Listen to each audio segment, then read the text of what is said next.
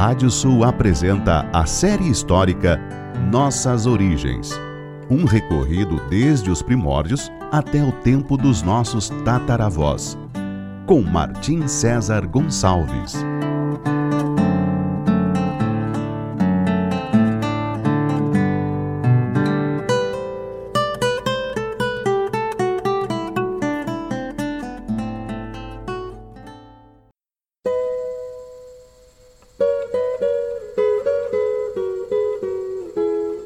Série histórica Nossas Origens da savana africana até a pampa ameríndia.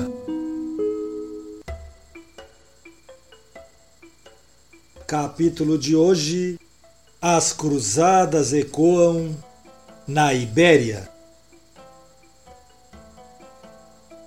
Na mesma época em que viveu Eucide e em que houve a formação de Portugal e de Castela, final do século XI, ocorreu um dos eventos mais dramáticos da história do mundo. Em meio às lutas de cristãos e muçulmanos na Península Ibérica, a Igreja Católica, através do papado, buscava aumentar seu poder sobre as diversas nações ocidentais ainda mais em um tempo em que se difundia a ideia do Apocalipse e do juízo final como algo próximo e inevitável. O próprio Papa Urbano II havia sido encarcerado por Henrique IV, o sacro imperador romano germânico, e então buscava recuperar o seu prestígio, demonstrando sua ascensão sobre os demais nobres europeus. Por essa razão, ele recebeu com alegria o pedido de auxílio do imperador de Constantinopla em sua luta contra os turcos seljúcidas, que haviam dominado praticamente toda a região em torno da antiga cidade de Bizâncio. A ideia do imperador oriental Aleixo Comeno era a de receber o apoio de algumas centenas de guerreiros ocidentais em sua luta para a recuperação de territórios frente aos turcos e até mesmo para a própria defesa de Constantinopla. Já o Papa Urbano II pensava em algo bem maior, a recuperação dos lugares santos, aqueles em que teria vivido e pregado Jesus Cristo. E não somente isso, com a sua liderança espiritual, enviando os nobres para lutar no Oriente, o Papa evitava a série de conflitos internos que assolava a Europa, além de aliviar o problema de escassez de alimentos para uma população em crescimento. Em 1095, na cidade francesa de Clermont-Ferrand, Urbano II exortou a todos os cristãos europeus a uma guerra santa para a liberação da Palestina e reconquista de Jerusalém. Para quem aderisse a essa campanha, ele prometia um lugar no céu. Crônicas como a Gesta Francorum, anônima, e a escrita pelo monge beneditino Guiberto de Nogan, contemporâneo dos fatos, afirma que o Papa teria dito, talvez em palavras parecidas, as seguintes frases. Chegou a hora de ajudar os irmãos cristãos no Oriente, cujo sofrimento nas mãos dos sarracenos cresce com o passar dos dias e a quem empreenda a viagem com a finalidade de liberar a Igreja de Deus, esta viagem será contada como penitência completa. Seu chamamento foi ouvido e repetido por quase toda a Europa, com diversos nobres atendendo ao chamado, pois essa empresa, além da defesa da fé, poderia lhes proporcionar riquezas, terras e glórias. Para a população em geral, que lutava cotidianamente para vencer a fome, era a oportunidade de alcançar um futuro melhor na terra em que havia vivido o Salvador. A comoção foi geral. Assim começava uma sanguinária luta de dois séculos e que não terminaria, de certa forma, até os dias atuais. O abismo que se abriria entre essas duas fés, o cristianismo e o islamismo, teria um nome para sempre apontado como seu início: as Cruzadas. A primeira cruzada efetiva, integrada por homens de armas e organizada por alguns nobres europeus, começaria sua viagem em agosto de 1096. Porém, antes, uma cruzada popular, que seria conhecida como Cruzada dos Mendigos, liderada por um monge chamado Pedro, o Eremita, e por um cavaleiro chamado Gualtério Sem Haveres, com cerca de 40 mil peregrinos, partiu no mesmo ano da exortação do Papa. Em seu princípio, ainda na Europa, enfrentaram o problema da falta de alimentos para tão grande contingente. Causaram conflitos diversos em várias cidades, inclusive pilhando e incendiando lugares importantes como Belgrado, Outro nefasto resultado dessa cruzada foi a perseguição aos judeus, a quem eles consideravam assassinos de Jesus Cristo.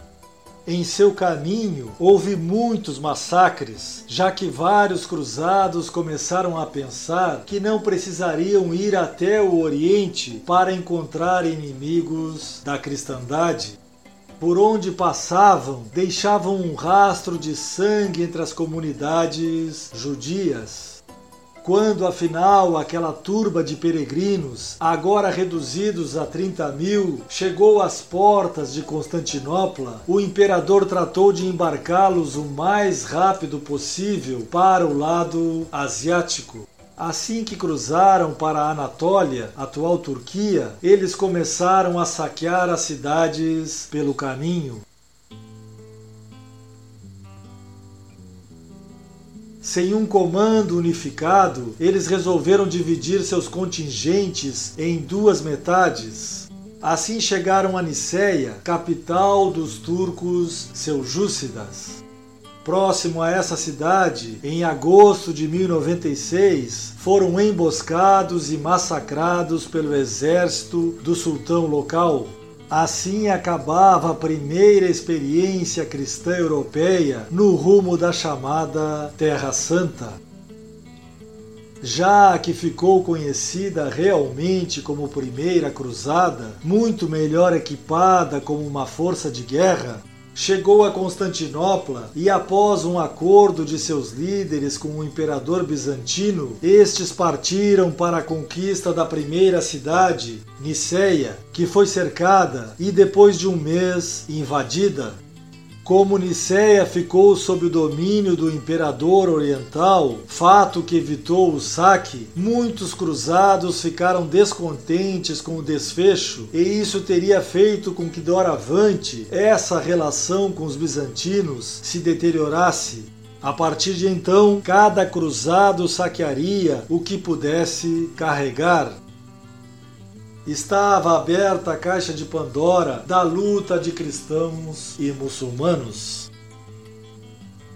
Nos próximos dois anos, os cruzados enfrentariam sangrentas batalhas, empreenderiam terríveis cercos, passariam sede e fome e não teriam piedade de quase nenhum adversário, mas seguiriam sempre em frente, beneficiados pela desunião de seus adversários islâmicos. Cada sultão local era inimigo de outro sultão, e ainda havia o fato de que a fé muçulmana era dividida em duas interpretações que vinham desde quase a época do profeta Maomé. Sunitas e xiitas se digladiavam como inimigos mortais, na primeira grande batalha, a de Dorileia, os cruzados quase foram derrotados pela cavalaria turca, que utilizava a mobilidade e o arco e flecha como armas principais. Porém, a chegada providencial de outro de seus exércitos mudou o destino e os cruzados triunfaram. Depois, um de seus líderes, Balduíno, usando de artimanhas e de assassinato do emir local, conquistou a cidade de Edessa. Após veio o cerco da grande cidade de Antioquia, que só foi conquistada depois de longos e terríveis oito meses de cerco e devido à traição de um dos vigias de suas imponentes torres. Ali ocorreu também um impressionante massacre em que os cruzados não perdoaram nem mesmo os cristãos gregos, sírios e armênios que ali viviam. E finalmente chegaram às portas da cidade santa de Jerusalém. Aquela terra era sagrada também para os judeus, com seus templos de Salomão e de Herodes, e para os muçulmanos, pois ali o profeta Maomé teria ascendido aos céus. Mais de um mês levaria para que conseguissem entrar na cidade. Quando enfim puderam, cometeram um dos maiores massacres que o mundo já testemunhou. Jerusalém tinha sido conquistada pela cristandade, mas seus atos não pareciam em nada com o que teria pregado Jesus Cristo.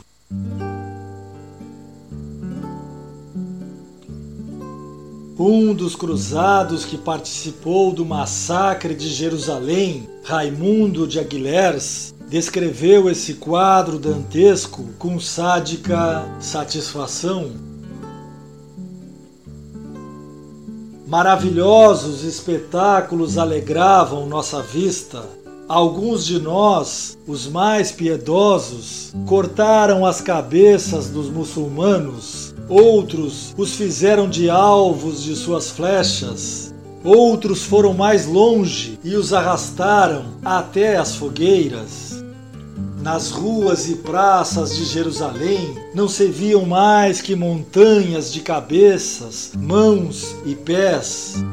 Derramou-se tanto sangue na mesquita edificada sobre o templo de Salomão que os cadáveres flutuavam nela, e em muitos lugares o sangue chegava até os joelhos quando não houve mais muçulmanos para matar e dois mil judeus já haviam sido queimados vivos, encerrados na sinagoga, os chefes do exército se dirigiram em procissão até a igreja do Santo Sepulcro para a cerimônia de ação de graças.